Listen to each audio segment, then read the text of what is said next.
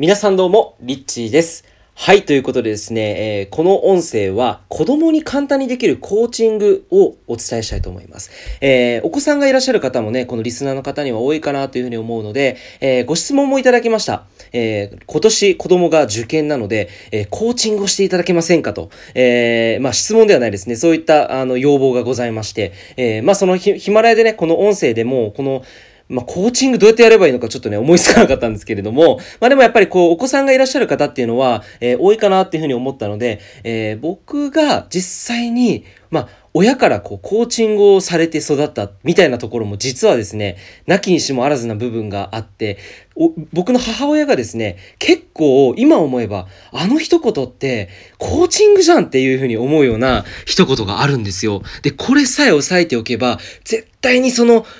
子供の道は外さない。その子が本当にやりたいことに向かっていけるような一言なんじゃない、一言になるんじゃないかなっていうふうに思って、えーこのね、一言、ぜひ皆さんにね、これお伝えできたらなって思って今日はね、この音声を撮っているんですけれども、もちろん子供がいない方も自分自身に聞いてほしいと思います。自分にセルフコーチングしてほしいと思うんですよね。なのでですね、今日はぜひですね、これをまあ皆さん身につけていただいて、えー使っていただければなと思います。ということで、子供にできるコーチング、えーお話ししていきたいと思います。はい。ということでですね、まあ、コーチングっていうのはそもそもね、何なのかっていうところをね、サクッと説明すると、その人の能力をね、こう引き出すような質問をしたりするような、そういうことがね、まあ、コーチングって言われているんですけど、まあ、今のはかなりざっくりした形で言ったんですが、やっぱりその、本当にね、その子ってやっぱりポテンシャルも高いわけですよ、本当は。だけども、やっぱりそれがいろんな概念だったり、この人間の社会、っていうものに、えー汚染されてしまって、えーこれはこうであるみたいなべき、そうあるべきみたいなものの固定概念にやっぱ縛られてしまいやすいんですよね。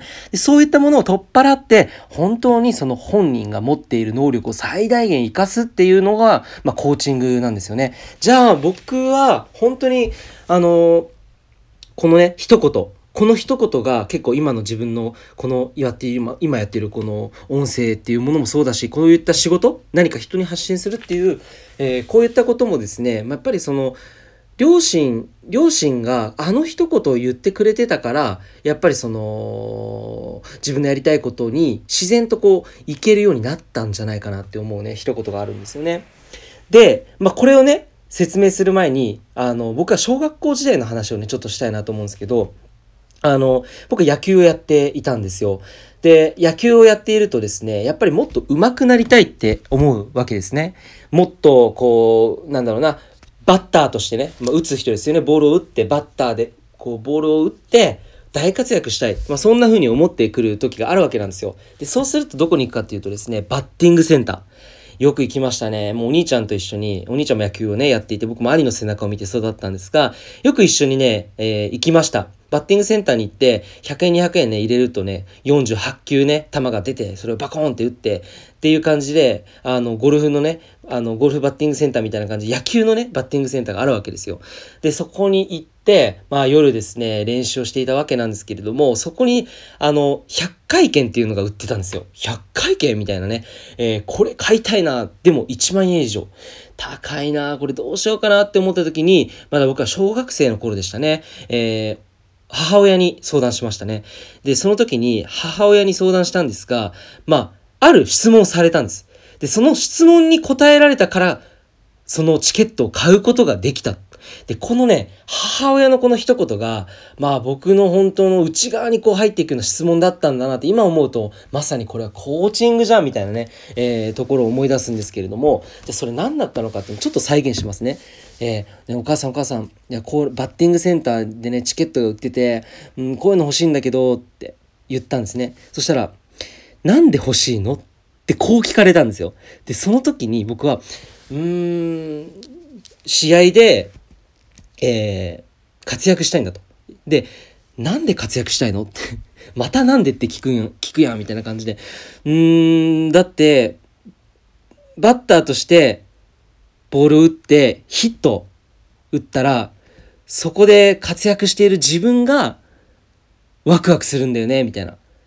その打った瞬間すっごいなんかもう、うわ、やったっていう自分がすごくワクワクするっていうことを確かね、言ったんですよ、僕その時に。そしたら両、その母が、だったら買ってあげようっていうふうに言ったわけですね。これ後々ね、大人になってから聞いたんですよ。あの時、なんで買ってくれたの？って。で、なんであの時、なぜなぜなぜって、ずっとその why why why を聞いてきたのか。まあそのことについて母親が言ったことがですね、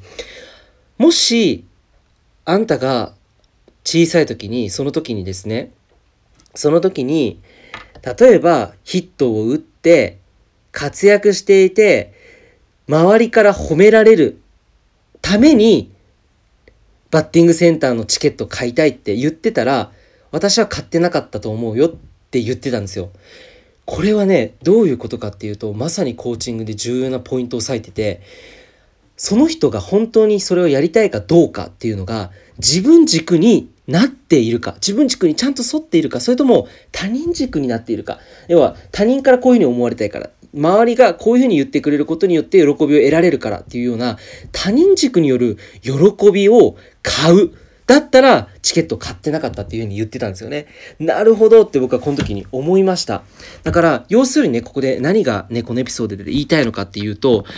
子供がね、いたとします。で、その子供が何かを買いたい、あるいはこういう学校、こういう就あの就職先に就きたいって言った時に、なんでそれがやりたいのっていうのを聞いてって、親がですね、ちゃんとこの子供が他人軸の欲求、っていうものを満たそうとするがためにそれをやろうとしていないか。ここを見極める必要があるんじゃないかなっていうふうに思います。これ多分子育てですごい重要なポイントだと思うんですけど、僕子育てしたことがないので分かりませんが、これはやっぱりその仕事でも同じことが言えるというふうに思います。あるいは、えー、あなたの迷ってるね、友達、例えば今就職して、まあでもこの会社に就職したけれども、やっぱ転職しようかなって思ってるんだよねって相談があったとした時に、なんで転職したいのとか、なんでその会社がダメなのっていうふうにこう質問していくと、えー、何回かその質問していくとですね、その人の本質っていうか見えてくるわけなんですよね。そう。だからですね、まあ今回この音声で伝えたいこと、これは子育てに限らず、えあなた自身にも質問ができることではないのかなというふうに思います。